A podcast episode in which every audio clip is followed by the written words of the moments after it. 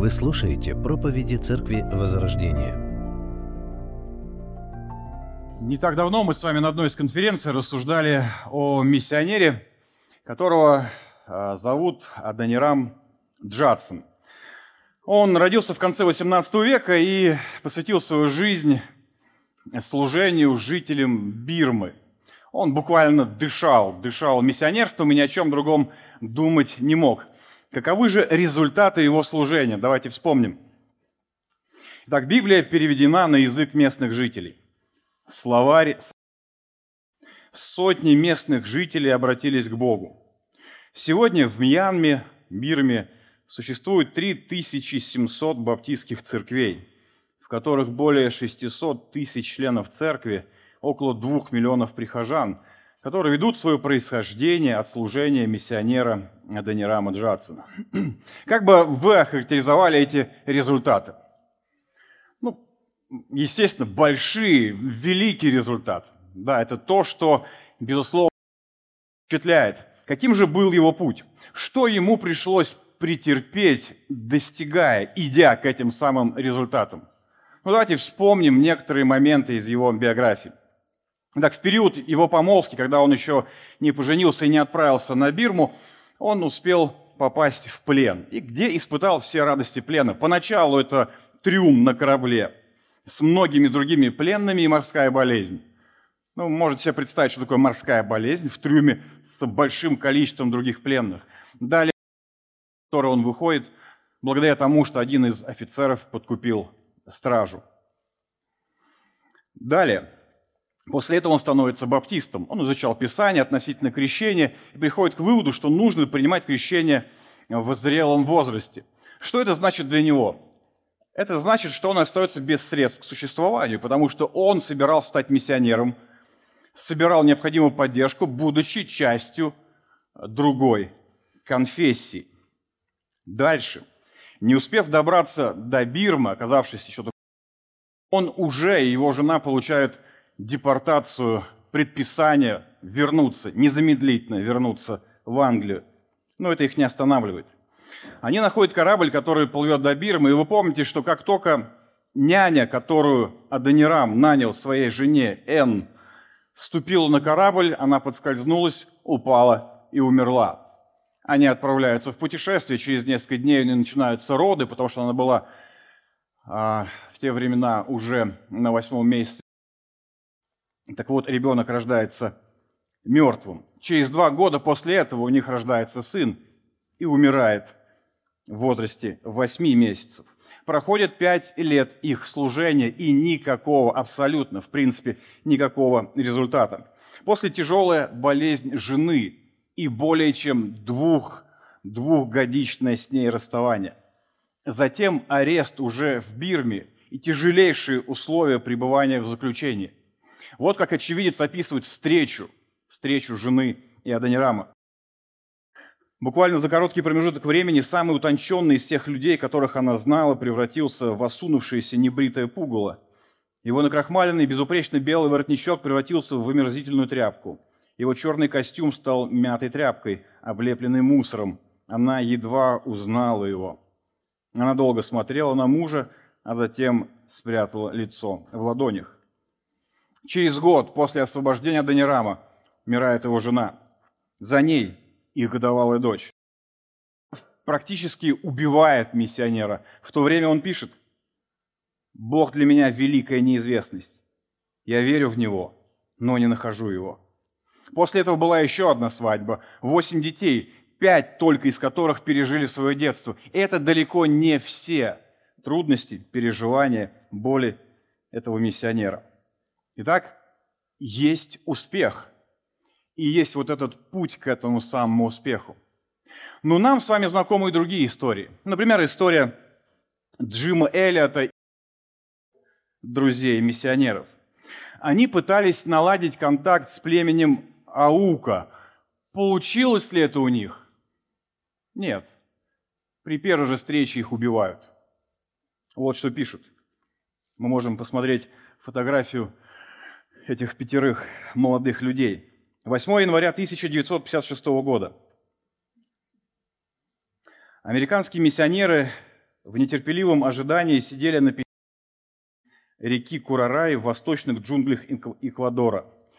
Их пилот Нейт Сейнт обнаружил с воздуха группу из десяти индейцев из племени Аука, приближавшуюся к ним по вытоптанной в джунглях тропе. Миссионеры очень надеялись, что эта встреча послужит началом распространения Евангелия. Однако знакомство с внушающими страх индейцами Аука не закончилось мирно. В этот воскресный день, 16 часов 30 минут, все пятеро молодых мужчин были пронзены деревянными копьями, а некоторых даже искромсали мачете большим острым ножом. Их тела были выброшены в реку Курарай вблизи лагеря, разбитого ими на песчаной отмели, называемый Палм-Бич, пальмовый пляж. Такие две разные и такие одновременно схожие истории. В чем они разнятся? Ну, прежде всего, что мы с вами видим? Они разнятся в результатах. В первом случае это успех, это сотни обращенных. Это буквально словарь, данный народу, и Библия переведена на... Во втором случае, что мы видим? Ничего. Просто мученическая смерть. В чем схожи эти истории? Вот в том неизменном, что сопровождает любое служение. Любое служение Господу, боль и страдания. И там, и там было мученичество. Что же сподвигло этих самых миссионеров на сей подвиг? Я думаю, что мы с вами понимаем. Это любовь, которая все переносит. И именно об этом качестве любви мы вместе с вами сегодня и поразмышляем. За основу размышления мы вновь возьмем и прочитаем с вами отрывок из первого послания к Коринфянам, 13 главы. Прочитаем стихи с 4 по 8. Любовь долготерпит, милосердствует, любовь не завидует, любовь не превозносится, не гордится, не бесчинствует, не, не раздражается, не мыслит зла, не радуется неправде, а сорадуется истине, все покрывает, всему верит, всего надеется, все переносит. Любовь никогда не перестает, хотя и пророчества прекратятся, и языки умолкнут, и знание упразднится. 13 глава первого послания Коринфянам. Знаменитая глава о любви. Что важно? Важно то, что это именно глава, а не первая и единственная. Что я имею в виду? Нередко к этой главе относится как к чему-то такому завершенному и самодостаточному. Такое воодушевля... воодушевляющая поэзия. Но что важно, это лишь часть послания, написанного конкретной церкви с ее конкретными проблемами. Апостол пишет в конкретных обстоятельствах. То, что он говорит, практично и необходимо. Это не просто песня о любви. Это не просто возвышенная поэзия. Это то, что должно стать неотъемлемой реальностью нашей жизни. Апостол называет любовь превосходнейшим, то есть самым лучшим путем. Почему? Ну, прежде всего, потому что наш Бог называет себя Богом любви. 1 Анна Бог есть любовь. Любовь Божья к нам открылась в том, что Бог послал в мир единородного Сына Своего, чтобы мы получили жизнь. В том любовь, что не мы возлюбили Бога, но Он возлюбил нас и послал Сына Своего в умилостивление за грехи наши. Бог есть любовь. Бог возлюбил свой народ. Еремея 31 глава. Любовью вечную я возлюбил тебя, и потому простер к тебе благоволение. Мы его дети. Если мы его дети, то в нас буквально его ДНК. А это значит, что мы с вами будем ему подражать. Иоанна 4, 1 Иоанна 4. Будем любить друг друга, потому что любовь от Бога, и всякий любящий рожден от Бога и знает Бога. Кто не любит, тот не познал Бога. Возлюбленные, если так возлюбил нас Бог, то и мы должны любить друг друга. Только любя мы сможем угодить нашему Небесному Отцу. И только любя мы сможем обрести вот этот внутренний, внутреннюю удовлетворенность, мир и радость. Все это указывает на то, что 13 глава очень практична. 13 глава необходима для Каринской церкви, которая разделялась на кланы и противопоставляла себя друг другу, которая постоянно были в тяжбах друг с другом. Свергали авторитет, устраивали хаос в своей богослужебной практике. 13 глава необходимой церкви города Подольска. Итак, в самом начале 13 главы апостол Павел говорит о важности и приоритетности любви. То есть что делает Павел? Он говорит, вам не нужно больше даров, вам не нужно большее количество даров, вам нужно больше любви. Вам не нужно, чтобы у вас были более яркие, более заметные дары. Не это вам нужно, вам нужна старая, добрая любовь. Что же стоит за этим словом? Об этом как раз-таки в стихах с 4 по 8, где Павел раскрывает характеристики, качества любви. И в прошлый раз мы смотрели с вами на любовь всего, надеяться. Это очень важная характеристика. Любовь смотрит в будущее. Любовь не сомневается, что если Бог начал свою работу в сердце верующего человека, Он будет ее совершать. Он будет ее совершать до конца. Он не оставит и не покинет человека. Любовь не сомневается, что всякий, призывающий имя Господне, спасется. Любовь не живет прошлым. Она не озирается постоянно назад, она смотрит в будущее. Она живет в ожидании Господа. Она живет в ожидании встречи, которая приведет к объятиям Спасителя. Господь приготовил мне место в вечности. Меня никто не опередит, это место никто не займет. Оно есть, оно сохранено Господом, это место. Как он говорит, где не будет ни боли, ни горя, ни слез. Книга Откровения, 21 глава. «И увидел я новое небо и новую землю, ибо прежнее небо и прежняя земля миновали, и моря уже нет. И я, Иоанн, увидел святой город Иерусалим, исходящий с Бога, от Бога с небес, приготовленный как невеста, украшенная для мужа своего. И услышал я громкий голос с неба, говорящий «Все скиния Бога с человеками, и Он будет обитать с ними. Они будут Его народом, и сам Бог с ними будет Богом их. И отрет Бог всякую слезу с очей их, и смерти не будет уже, ни плача, ни вопля, ни болезни уже не будет, ибо прежнее прошло». И сказал сидящий на престоле – сия творю все новое. Говорит мне, напиши, ибо слова сии истинны и верны. И сказал мне, совершилось, я есть альфа и омега, начало и конец, жаждущему дам даром от источника воды живой, побеждающий наследует все. И буду ему Богом, и он будет мне сыном. Любовь всего надеется.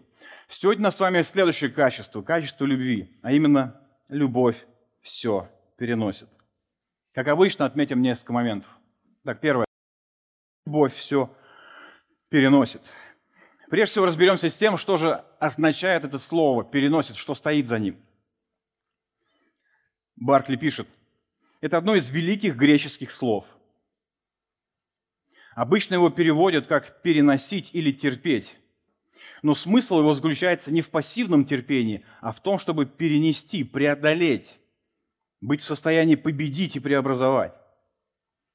Этот глагол определяли как мужественное, подвергающееся серьезному испытанию. Итак, стойкость, мужество, преодоление, любовь мужественна, она обладает стойкостью. Любовь все переносит. Она не замечает и терпеливо переносит всякую несправедливость без гнева и желания отомстить. Она с терпением и долготерпением может переносить любые неприятности. Она стоит твердо и непоколебимо, какие бы удары ни обрушились на нее. Побои, тюрьма, изгнание, узы, мученичество и даже смерть. Это определение от одного служителя прошлого, Мэтью Генри. МакАртур пишет следующее. Слово «переносить» взято из военной терминологии. Оно употреблялось, когда речь шла о задаче перед армией любой ценой удержать жизненно важные позиции – для того, чтобы удержаться, необходимо было переносить любые трудности и страдания. Любовь твердо стоит на стороне тех, кого она любит. Она все переносит любой ценой. Она выдерживает самое сильное сопротивление. Не отказывается нести что-либо. Она не перестает верить и надеяться. Любовь не перестает любить. Так, слово, которое здесь использует апостол Павел, его можно перевести как терпение – если вы помните, то первая характеристика, о которой мы с вами говорили, это любовь долготерпит. И вот в том размышлении мы обращали внимание, что в русском языке в Библии есть два слова – терпение и долготерпение. На русском языке они очень схожи. Но разница между этими словами не только в длительности. Дескать, терпение закончилось, началось долготерпение. Нет, это два Слово «долготерпение» используется в контексте людей. То есть это способность без гнева реагировать на происходящее, на отношение к тебе людей, которые пытаются тебя вывести.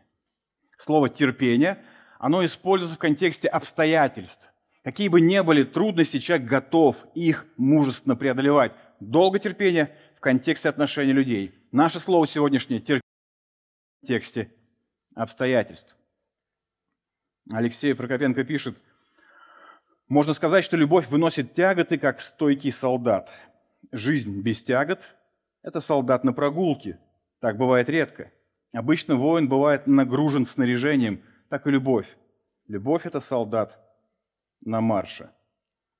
Когда мы смотрим с вами на Аданирама Джадсона, идущего вперед, вопреки тому, что происходило в его жизни, вопреки болезням, плену, заключению, смертям, мы видим с вами любовь. Любовь, которая все переносит. Когда мы смотрим с вами на Джима Эллиота, на его друзей, которые шли буквально в Богом, как говорят, забытые места, они переносили лишение, опасности и в конце концов смерть. Почему? Били, а любовь все переносит. Конечно же, у нас есть с вами достаточно библейских примеров. Мы можем вспомнить с вами Неемию, Человека, который оставляет комфортное, насиженное место виночерпия и идет, идет в Иерусалим. Идет сопротивление, испытывая от врагов, предательство от своих же соотечественников. Но он идет. Почему? А потому что любит, а любовь, она все переносит. Конечно же, это апостол Павел. Уж кто, кто он имел полное право говорить о любви, которая все переносит. Коротко вспомним, куда регулярно, постоянно заходил апостол Павел, когда приходил в любой город. Куда он шел? Первым делом. Он шел в синагогу, он шел к своим, он шел к евреям. Деяние 13 глава. «Сии, быв посланы Духом Святым, пришли сели в Кию, оттуда отплыли в Кипр, и, быв на Соломене, проповедовали Слово Божье в синагогах иудейских. Имели же при себе Иоанн для служения. Отплыв из Пафа, Павел и бывшие с ним прибыли в Пергию, Памфилию. Но Иоанн, отделившись от них, возвратился в Иерусалим. Они же, проходя от Пергии, прибыли в Антиохию Писидийскую и, войдя в синагогу в день субботний, сели. Деяние 14 глава. В Иконии они вошли вместе в иудейскую синагогу и говорили так, что уверовало великое множество иудеев и эллинов. Итак, отправившись из Троады, мы прямо прибыли в Самофракию, а на другой день в Неаполь. Оттуда же Филиппы. Это первый город в той части Македонии колония. В этом городе мы пробыли несколько дней. В день же субботний мы вышли за город к реке, где по обыкновению был молитвенный дом, и, сев, разговаривали с собравшимися там женщинами. 17 глава. Пройдя через Амфиполе, Аполлонию, они пришли в Фессалонику, где была иудейская синагога. Павел, по своему обыкновению, вошел к ним и три субботы говорил с ними Итак, мы видим с вами, что прежде всего, любой город, который есть на пути, он заходит и идет в синагогу. Он идет к своим, чтобы проповедовать им Евангелие. Но что же здесь удивительного, спросите вы? Он сам еврей, он идет к евреям, это нормально. В этом нет ничего особенного. Удивительно другое. Что есть удивительно, мы поймем с вами, когда увидим, как реагировали на него эти самые иудеи. Например, Деяние 14 глава. А неверующие иудеи возбудили и раздражили против братьев сердца язычников. Из Антиохии и Икони пришли некоторые иудеи, апостолы смело проповедовали, убедили народ отстать от них, говоря, они не говорят ничего истинного, а все лгут. И, возбудив народ, побили Павла камнями и вытащили за город, почитая его умершим. 17 глава. Но неуверовавшие иудеи, возревновав и взяв с площади некоторых негодных людей, собрались толпою и возмущали город, и приступали к дому Иосона, домогались вывести их к народу. То есть, что мы видим, иудеи буквально шли за ним по пятам. Они его преследовали, они возбуждали негодные власти, они давали обеты, зароки, мы есть не будем, пока его не убьем. И это не единичный случай и не разовый. Это то, что происходило на постоянной основе. Ну что мы видим? Апостол Павел продолжает идти в следующий город Из того города его выгнали иудеи. Он идет следующий, идет куда? Идет в синагогу. Почему? Римлянам 9 глава. Я говорю правду, как и следует христианину. Я не лгу, свидетелем мне моя совесть, руководимая Духом Святым. Велика моя печаль и боль в сердце беспрестанно. Лучше бы мне самому быть проклятым и отлученным от Христа ради братьев, моих соплеменников. Что им двигало? Любовь. Любовь, которая все переносит. Мы видим с вами служение Павла не связано не только с иудеями, но он апостол язычников. Он пошел к народу, который всегда враждовал с иудеями. Он шел к ним, чтобы Евангелие, чтобы как можно больше людей из этих народов обратилось ко Христу. Давайте послушаем, как он сам описывает свои серые будни. 2 Коринфянам, 11 глава. «Больше изнурял себя трудами, больше был в тюрьмах». Что такое тюрьмы в то время? Вы понимаете, это не тюрьма, где сидит Брейвик, современный а, убийца, убивший около ста человек, у которого своя комнатка, кроватка, столик, стульчик, там, шкафчик, библиотека, спортзал, бесплатная медицина, стоматология, свежие фрукты, шоколад. Нет, это голод, холод, кандалы и очень мало шансов на выживание. Бит без счета, не раз смотрел смерти в глаза, пять раз получал по 39 ударов плетью от иудеев. Что это за наказание такое от иудеев, записано в иудейской книге Мишна. Давайте послушаем, что оно подразумевало. Две его руки привязываются к столбу, и священник синагоги хватает его за одежду. Если она рвется, то пусть рвется. Если он разрывает ее, то он разрывает ее настолько, чтобы обнажить его грудь. Позади преступника устанавливается камень, на который становится священник с ремнем из телячьей кожи в руке, который сложен вдвое и еще раз вдвое, да еще и с двумя другими ремнями. Наказуемый получает одну треть ударов спереди и две трети сзади. Наказывающий бьет одной рукой и бьет изо всей силы. Если наказуемый умирает под ударами, наказывающий не виноват. Но если он нанесет ему хоть один лишний удар и наказуемый умрет, он должен из-за него уйти в изгнание. Вот таких вот наказаний Павел, говорит, получил пять. Трижды а, меня били палками римляне, однажды побит камнями, трижды терпел кораблекрушение и сутки провел в открытом море. Я постоянно в пути, постоянно в опасности от разлива рек, от разбойников. Вы понимаете, приходилось путешествовать дорогам, которые освещены, где полиция контролирует безопасность проходящих по этим дорогам. Это были дороги, которые было немало разбойников. А так как Павел, мы знаем с вами, нередко переносил пожертвования от язычников в Иерусалим, это делало опасность еще более актуальной. От соплеменников, от язычников. В опасности в городах, в безлюдных местах, в море, от лжебратьев. Изнурительный труд, бессонные ночи, голод, жажда, жизнь в проголодь, холод и нагота. Друзья как же это контрастирует с столь популярным сегодня Евангелием процветания, когда через Христа людям обещают здоровье, уверенность, власть, богатство и так далее. Вот жизнь одного из самых успешных людей в мире. Кроме всего этого и того, что я не перечисляю, еще каждодневный груз забот обо всех церквах.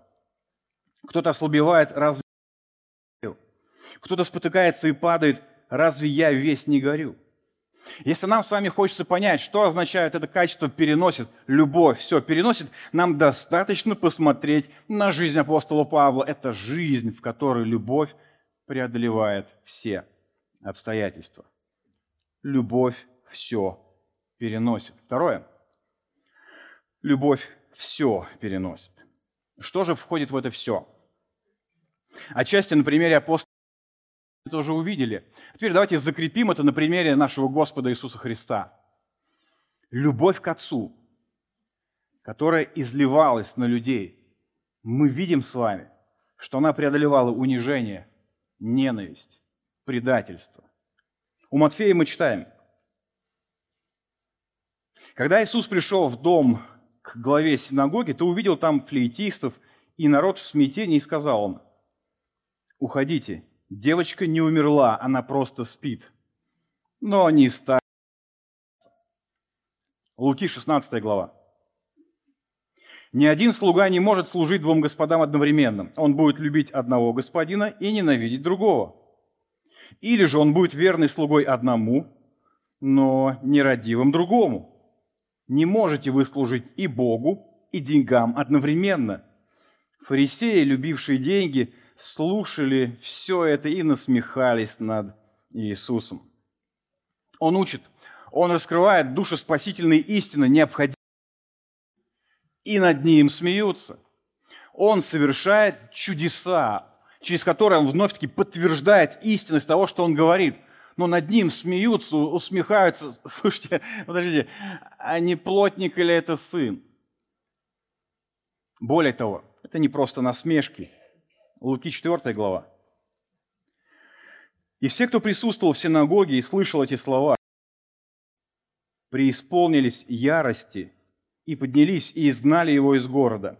Приведя его на склон горы, на которой стоял их город, они хотели сбросить его с утеса его осмысленно унижали, оскорбляли, называли бесноватым, таким жалким полукровкой. Иоанна 8 глава. В ответ ему иудеи сказали, разве не правы мы, когда говорим, что ты самаритянин и одержим бесом? Иудеи сказали ему, теперь уверены, что в тебе бес. Но жизнь и служение Господа – это не только жизнь вопреки хамству, пренебрежению, оскорблению, ненависти и предательству близких ему людей. Но это жизнь вопреки мучению и смерти. При этом, что важно, вот это вот мучение и смерть – это не то, что постигло Христа неожиданно. Это то, о чем он неоднократно говорил своим ученикам. Он сказал, я в принципе для этого пришел, я иду к этому.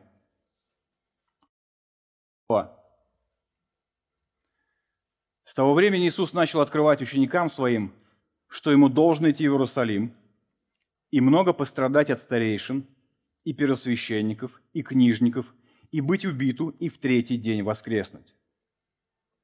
Но самое страшное для Христа, что то, что вызывало кровавый пот, струящийся со лба, это ожидание оставленности Отцом. Ожидание того момента, когда грех мира будет возложен на Него, Отца будет на Него излит. Матфея 27 глава. От шестого же часа тьма была по всей земле до часа девятого. А около девятого часа возопил Иисус громким голосом «Или, Или, ломасово хвани», то есть «Боже мой, Боже мой, для чего ты меня оставил?» И это он претерпел. Почему? Потому что любовь переносит.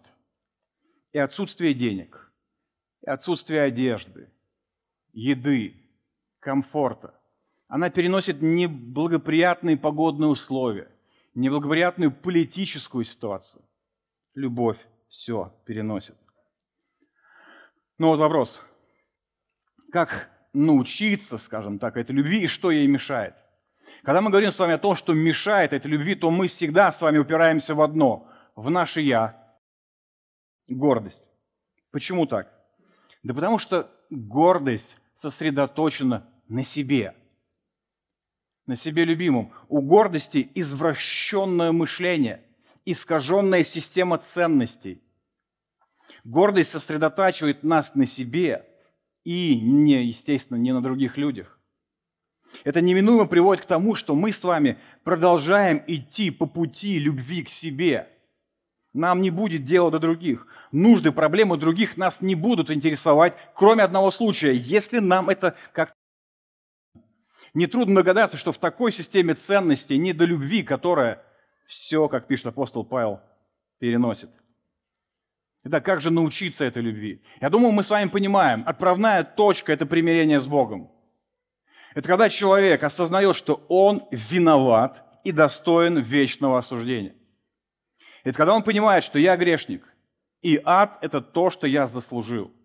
Это когда человек, осознавая свою греховность, склоняет свои колени перед Богом и исповедуют свои грехи в молитве и веру свою возлагает на Христа, как на того, кто умер за его грехи. Когда это происходит в жизни человека, Бог дарует человеку прощение грехов и дар вечной жизни. И в этот момент любовь Божья, она изливается в сердце человека. Римлянам 5 глава. Любовь Божья излилась в сердца наши Духом Святым, данным нам. Дух Божий, если мы с вами примирились с Ним, примирились с Богом, Он наполняет сердце, и Он меняет наш внутренний мир. Он забрал уже сердце каменное и вложил в сердце плотяное. Он изменил нашу природу. И теперь мы с вами способны любить. Мы способны реагировать на Божье Слово, на Божье действие. Вот это вот основа, это фундамент жизни. Что же нам с вами поможет в этом возрастать? Три момента. Первое. Принимай обстоятельства как посланные Богом принимай обстоятельства, как посланные Богом. Как здесь нам с вами не вспомнить Иосифа? И мы понимаем с вами, что не Сталина, не Кобзона, а именно сына патриарха Иакова. В его жизни было достаточно событий, которые не назовешь легкими, простыми. Нет, это предательство, это ненависть братьев, клевета, несправедливое осуждение, это тюрьма, это обман, это несбывшиеся надежды. Как бы мы с вами отреагировали на такие обстоятельства в своей жизни? Как на то, чего не должно быть, что-то плохое, какое-то зло. Этого не должно было быть, но это случилось. Как эти обстоятельства воспринимает Иосиф? Как от Бога. 45 глава. «Бог послал меня перед вами, чтобы оставить вас на земле и сохранить вашу жизнь великим избавлением. Итак, не вы послали меня сюда, но Бог, который поставил меня отцом фараону и господином во всем доме его и владыкую во всей земле египетской. В понимании Иосифа это Бог послал ему предать тюрьму и годы лишений. А с чего он это взял? И действительно, можем ли мы с вами именно так относиться к жизни, что это Бог нам все посылает? Могу ли я сказать, что это Бог послал мне болезнь, что это Бог послал мне проблемы на работе, это Бог послал мне автокатастрофу? Можешь. И если это было в жизни царя Давида, Даниила, Ниемии, Павла, Христа, с чего ты взял жизни? Это, во-первых. А во-вторых, да сам Бог говорит, что это его рук дело. Римлянам 8 глава. Притом знаем, что любящим Бога, призванным по Его зволению, все содействует ко благу. Все в данном случае это все. Абсолютно все. Все происходящее в твоей жизни, во всей этой совокупности, это то, что Бог решил допустить до тебя, понимая, что это наилучшим образом будет вести тебя к благу, к преобразованию во Христа. Вы спросите, не-не, слушай, подожди, а как же с Иовом? Не, ну в случае с Иовом это же сатана послал ему и болезни, или разрушил его семью, и его имущество лишил. Безусловно. Но мы с вами не должны никогда забывать, кто был над сатаной, на чьей привязи он был, кто ему разрешал что-то сделать, а кто нет. Кто ему сказал, вот это делай, а вот это не вздумай. Вот это тебе можно сделать, а вот это нельзя. Кто это был? Это был никак не сатана. И он говорит, если я что-то решил допустить в твоей жизни, и неважно, через сатану или кого-то еще, знай, я, как мудрый, вечный, всезнающий, всемогущий, святой, справедливый и любящий, я допускаю это тебе во благо. И в том, что ты сейчас в своей жизни испытываешь, в этом задействована рука любящего Бога, который ведет тебя к подобию Христу, потому что в этом есть истинное благо для тебя – Генри пишет, привилегия святых состоит в том, что им все содействует ко благу. Все обстоятельства, благоприятные и неблагоприятные, в личной и в общественной жизни содействуют их благу. Прямо или косвенно каждое обстоятельство жизни приводит тех, кто любит Бога, к духовному благу, разделяет их с грехом и приближает к Богу, удаляет от к небесам. Что бы не происходило в твоей жизни, это ведет тебя к большему подражанию Господу. На твоей работе затишье, все хорошо, все спокойно, сотрудники уважают, начальство повышает заработную плату. Это Бог решил, что именно такие обстоятельства в данном этапе твоей жизни – это для тебя благо. На работе проблемы. Сотрудники лгут, подставляют. Там государство обязанностей. Это Бог решил погрузить тебя в эти обстоятельства, потому что они, на взгляд мудрого, всезнающего, всемогущего Бога, принесут тебе наибольшее благо. Принимай все обстоятельства, как посланные Богом. Второе. Принимай обстоятельства как триггер поклонения. То есть принимай обстоятельства как спусковой крючок. Воспринимай обстоятельства, принимай их как повод, как повод, как мотив к тому, чтобы поклоняться Богу. Именно так и поступил Иов. Мы видим с вами, что обстоятельства его жизни стали трамплином для чего? Для поклонения Богу. Иова первая глава. Тогда Иов встал и разодрал верхнюю одежду свою, остриг голову свою, пал на землю и поклонился и сказал, «Из чрева матери моей нак и возвращусь. Господь дал, Господь взял.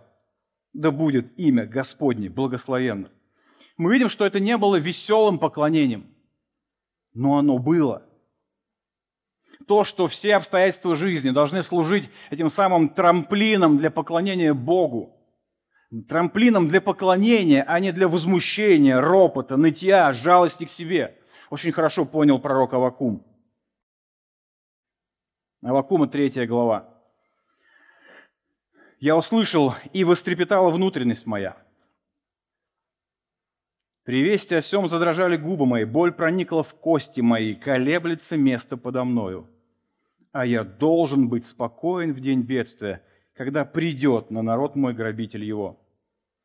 Хотя бы не расцвела смоковница, и не было плода на виноградных лозах, маслина изменила, и нива не дала пищи. Хотя бы не стало рогатого скота в стойлах, но и тогда я буду радоваться о Господе и веселиться о Боге спасения моего. Господь Бог, сила моя, Он сделает ноги мои, как у оленя, и на высоты мои возведет меня.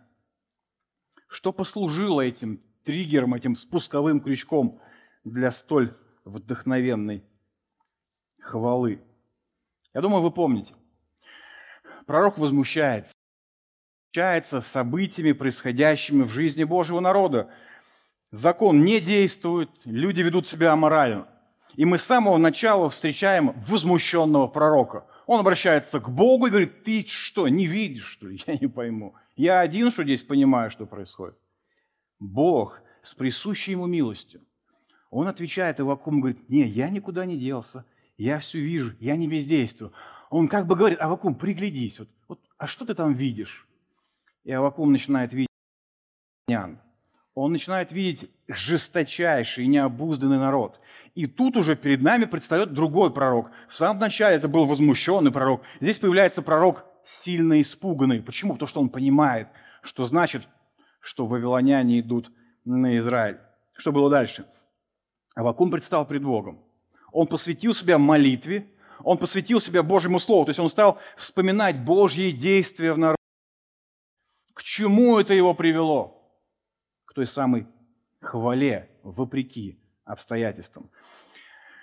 Смотрите, обстоятельства не изменились. Вавилоняне придут, Бог сказал, это, это произойдет. И они уничтожат народ. Страшно ли пророку? Страшно. У него губы трясутся, в горле пересохло, у него ноги трясутся. Но при этом что мы с вами видим? Что он поклоняется Богу, осознавая, что эти обстоятельства от Бога. Он использует их, чтобы поклоняться Богу. Обстоятельства стали трамплином для поклонения. Так вот, воспринимаешь ли ты происходящее в твоей жизни как повод хвалить Бога? Принимаешь ли ты обстоятельства как вот этот трамплин для хвалы к Богу? Ты никогда не сможешь этого сделать, если ты, подобно Авакуму в самом начале, сосредоточен на себе и на людях. Когда ты сосредоточен на себе и на людях, будет то же самое, что у него – возмущение и возмущение. Но когда ты поднимаешь свой взор ко Христу, вот тогда появляется сила для хвалы. Почему очень важно рассматривать происходящее вокруг именно как повод к поклонению? Да потому что это Богу воздают славу, которую Он достоин. Ведь этой хвалой ты говоришь «Аминь» Божьему обетованию. Ведь Бог сказал, все в твоей жизни содействует тебе ко благу. И когда ты хвалишь Бога за то, что происходит в твоей жизни, ты говоришь «Аминь», ты верный, ты истинный. С другой стороны, когда ты этого не когда ты ропщешь, ноешь, паникуешь, возмущаешься, раздражаешь, ты называешь Бога лжецом. Ты называешь Бога лжецом. Он сказал, тебе это во а твое раздражение показывает, не ко благу мне это. Вот что сейчас делаете. Господа верующие люди, которые здесь вот внутри себя, четко так вот скажите, Бог, ты лжец. Ну, проговорите так наверное, не очень, да, я надеюсь, не очень. Кто-то скажет, что это вообще нам какую-то ерунду всякие. Я согласен, но именно это мы и делаем каждый раз, когда мы ропщим. Именно это мы и делаем, когда возмущаемся. Мы с вами в этом одиноком, одиночном пикете приходим к храму Соломона с такой, знаете, вывеской, с транспарантом «Яхва, ты лжец». А посему принимая обстоятельства как триггер поклонения. Ты заболел. Есть последствия, немощь, которая никуда не уходит. У славу за те обстоятельства, в которых ты находишься. Ты угодил в больницу. Вполне возможно, ты не выйдешь оттуда. Может быть, максимум, если выйдешь, то выйдешь инвалидом. Воздай Богу славу за эти обстоятельства. Это покажет твое доверие Богу. Это покажет то, что ты принимаешь его обетование. Это покажет, что он для тебя важнее здоровья, денег, комфорта. Он для тебя важнее всего. Пайпер пишет, Бог настолько ценит искреннюю веру, что Он милостиво отбирает у нас все остальные ценности этого мира, на которые у нас есть соблазн положиться, даже саму жизнь. Его цель, чтобы мы стали, чтобы мы врастали глубже в Него, становились сильнее в нашей уверенности, что Он сам будет ответом на всякую нашу нужду. Он хочет, чтобы мы вместе с псалмопевцем могли сказать, кто мне на небе, и с тобой ничего не хочу на земле, изнемогает плоть моя и сердце мое, Бог твердыня сердца моего и часть моя вовек принимая обстоятельства как посланные Богом, принимая обстоятельства как триггер поклонения. третье, принимая обстоятельства как преддверие объятия Господа. Это то, о чем мы с вами говорили в прошлый раз. Там, за всеми обстоятельствами, стоит Господь, и Он ждет, чтобы принять нас в свои объятия. Именно так жили герои веры – они шли по жизни, испытывали трудности, боль, переживания, неурядицы, но они всегда имели перед собой цель – тот небесный город. Там, там будет встреча с тем Богом, который нас возлюбил. Евреям 11 глава. И все эти люди продолжали жить с этой верой. Они не получили обещанного, но видели его на расстоянии и радовались ему – и они признавали открыто, что они чужие и всего лишь странники на этой земле. Люди, говорящие такое, показывают, что ищут свою страну. Если бы они думали о той стране, которую покинули, то у них была бы возможность возвратиться. Они томились по лучшей стране, небесной. И потому Бог не стыдится называться их Богом, ибо Он приготовил для них город. Мы читали с вами этот отрывок в прошлый раз. Что помогало идти вперед? Понимание того, что нынешние обстоятельства – это мелочь. Они не идут ни в какое сравнение с тем, что ждет их в будущем. Преддверие встречи с любящим Спасителем. Любовь не черпает свои силы в прошлом. Она вдохновляется и укрепляется будущим. Любовь не занята постоянным вспоминанием того, что было раньше. Да, прошлый опыт важен, он помогает нам утвердиться в вере – но лишь для того, чтобы с большей смотреть вперед. А посему, если в твоей жизни все спокойно, хорошо, размеренно. Знай, там лучше. Самое лучшее, что может быть сегодня здесь, не идет ни в какое сравнение с тем, что Господь приготовил любящим Его, что ждет нас при встрече с Ним. Там Господь, там вечность, там жизнь иного свойства. Жизни проблемы, неурядицы, боль. Знай, там несравненно лучше. Там будет то место, где не будет ни горя, ни боли, ни слез. Недавно мы с братьями ездили в Архыз. Как выяснилось, там хорошие горнолыжные трассы, а если есть снег, они даже широкие. Эти трассы, правда, безопасные, но тем не менее. И вот по дороге к месту назначения мы увидели что-то типа такого. Наверное, еще одна тоже у нас есть. Да. Скажите, что это, узнаете? Это Эльбрус. И вот что я вам скажу, это впечатляет.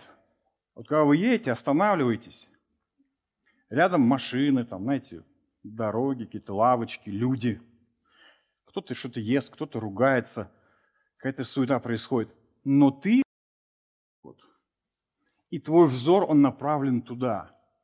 И тебя это впечатляет. Ты, смотря туда, ты не видишь то, что происходит как бы рядом. Твой внутренний мир – он определяется тем, что ты видишь. Вот нечто подобное должно быть в нашей жизни. Принимай обстоятельства как преддверие объятий Господа. Смотри над обстоятельствами. Всегда помни, что встреча с Господом, она близко. Эта встреча неизменно, она будет несравненно лучше, чище, величественнее, чем любые твои самые смелые мечты. И третье – любовь все переносит. Как же стойкость, терпение взаимодействует с любовью? Как мы с вами увидим позже, одна из характеристик любви – это постоянство. Любовь не мимолетна. Мимолетен может быть каприз, мимолетно может быть похоть. Но когда мы говорим с вами о любви, продолжается и продолжается. Это то, что продолжает идти. А что помогает любви идти. Стойкость, терпение, выносливость, неотступность, несмотря на обстоятельства. Вот именно поэтому, даже если сразу же после свадьбы супруг или супруга оказались навсегда на больничной койке, любовь, она не оставит, не будет смотреть налево, несмотря на то, что теперь никакой там тебе особой романтики, романтики и путешествий, любовь будет рядом. Даже если жена не оказывает должного внимания, муж не проявляет внимания и заботы, хотя бы какой-то минимальной в семье, любовь, она не оставит проявлять заботу и внимание. Любовь продолжает служить, любовь продолжает заботиться, без истерик, без жалости к себе и ропота. Почему? Потому что она воспринимает обстоятельства как то, что посылает ей Бог. Если Бог это послал, значит, это во благо – Значит, в этом радость. Значит, Он работает со мной. Значит, через это Он ведет меня к большему подобию Христу. Я в церкви много что делаю, на это не обращают внимания. Самое страшное, хуже того, то, что я делаю, приписывают кому-то другому. Любовь не оставляет служения. Почему? Потому что любовь использует эти обстоятельства как трамплин для поклонения. Господь будет имя Господне благословенно. Меня несправедливо уволили с работы. Просто обманул начальство, подставил и так далее. Любовь не будет лелеять эту, эти сладкие мысли о мести. Почему? Да потому что она воспринимает обстоятельства как трамплин для поклонения. Она воспринимает обстоятельства как то, что ведет ко встрече с Господом. Она смотрит на, поверх всего и видит над этим, который открыл для него свои объятия. Да, здесь ложь и обман. Здесь на земле суета и пустота. Но встреча с Господом приближается. Любовь все переносит. Я начал с примера Джима Эллиота и его четырех друзей-миссионеров. Буквально их первая встреча, такая основная встреча с племенем Аука окончилась их мучением. Но я думаю, вам известно, что это не конец истории –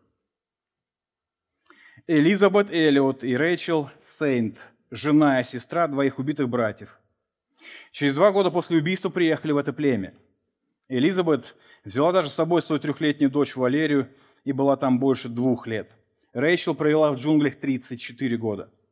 Дети убитого пилота Нейта Сейнта, Стив и Кати приняли крещение в реке Курарай, где погиб их отец. Их крестил бывший убийца отца ко Христу и стал служителем. По благодати Божией рост числа христиан среди индейцев Аука постоянно увеличивается и достиг почти двух тысяч человек. Это спасло их души и сохранило от полного вымирания. Племя, которое убивало не только чужих, но и своих. Племя, которое закапывало живых детей с их мертвыми родителями. Племя, которое не умело ни читать. Мы будем с вами обращаться ко Христу, и их жизнь кардинальным образом меняется. Почему? Да потому что приехали одни миссионеры и сразу же были убиты. Но на их место приезжают их родные и близкие, чтобы продолжить служить убийцам их родных. Почему? Потому что любовь все переносит.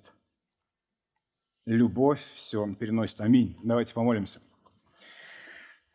Отец Небесный, благодарность Тебе и слава Тебе за Твое в котором Ты обращаешься к каждому из нас. Мы славим Тебя, что Ты сам есть любовь и показываешь нам в Твоем Слове, что Ты вкладываешь в это понятие.